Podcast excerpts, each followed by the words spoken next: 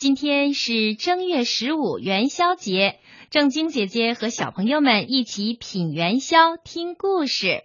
那接下来我们继续听元宵节的另一个传说故事——东方朔与元宵姑娘。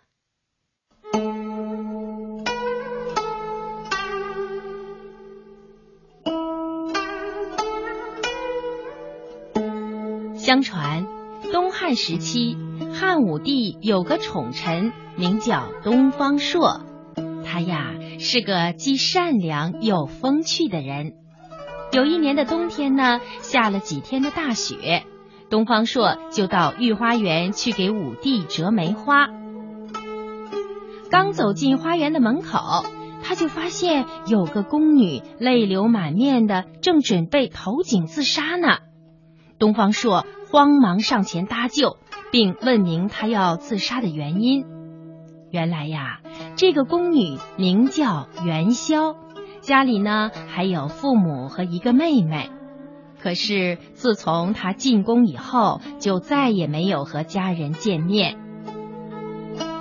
每到冬去春来的时候，元宵姑娘就更加的思念家人了。东方朔听了他的遭遇以后，深感同情，就向他保证，一定会设法让他和家人团聚。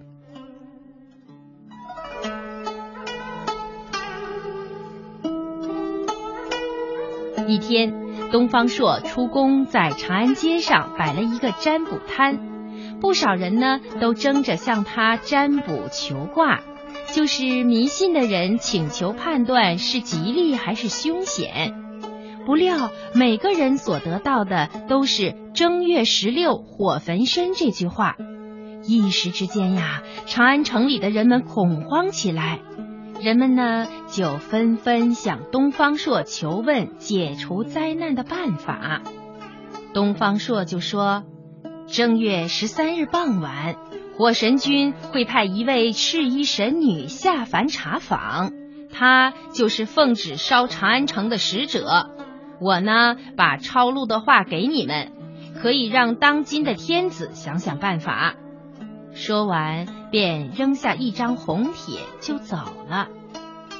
老百姓拿起红帖，赶紧送到皇宫去禀报皇上。汉武帝接过来一看，只见上面写着“长安在劫，火焚地阙，十五天火，焰红宵夜”。他看了以后，心中大惊，就连忙请来了足智多谋的东方朔。东方朔想了想，就说：“嗯，我听说火神君最爱吃汤圆。”宫中的元宵姑娘不是经常给您做汤圆吗？十五的晚上可以让元宵做好汤圆。万岁您呢，传令京都家家都做汤圆，一起来敬奉火神君。再传旨臣民们，一起在十五的晚上挂灯，满城点鞭炮放焰火，好像满城大火。这样就可以瞒过玉帝了。此外呢，还要通知城外的百姓，十五的晚上进城关灯，砸在人群当中消灾解难。汉武帝听了以后十分高兴，就传旨按照东方朔的办法去做。到了正月十五那天。长安城里张灯结彩，游人熙熙攘攘，非常的热闹。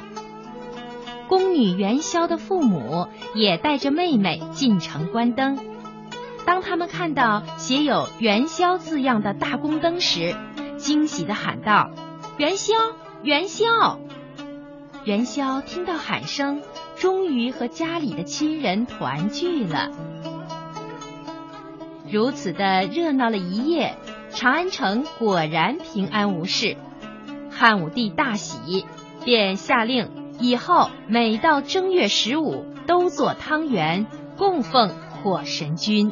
正月十五呢，照样是全城挂灯放焰火。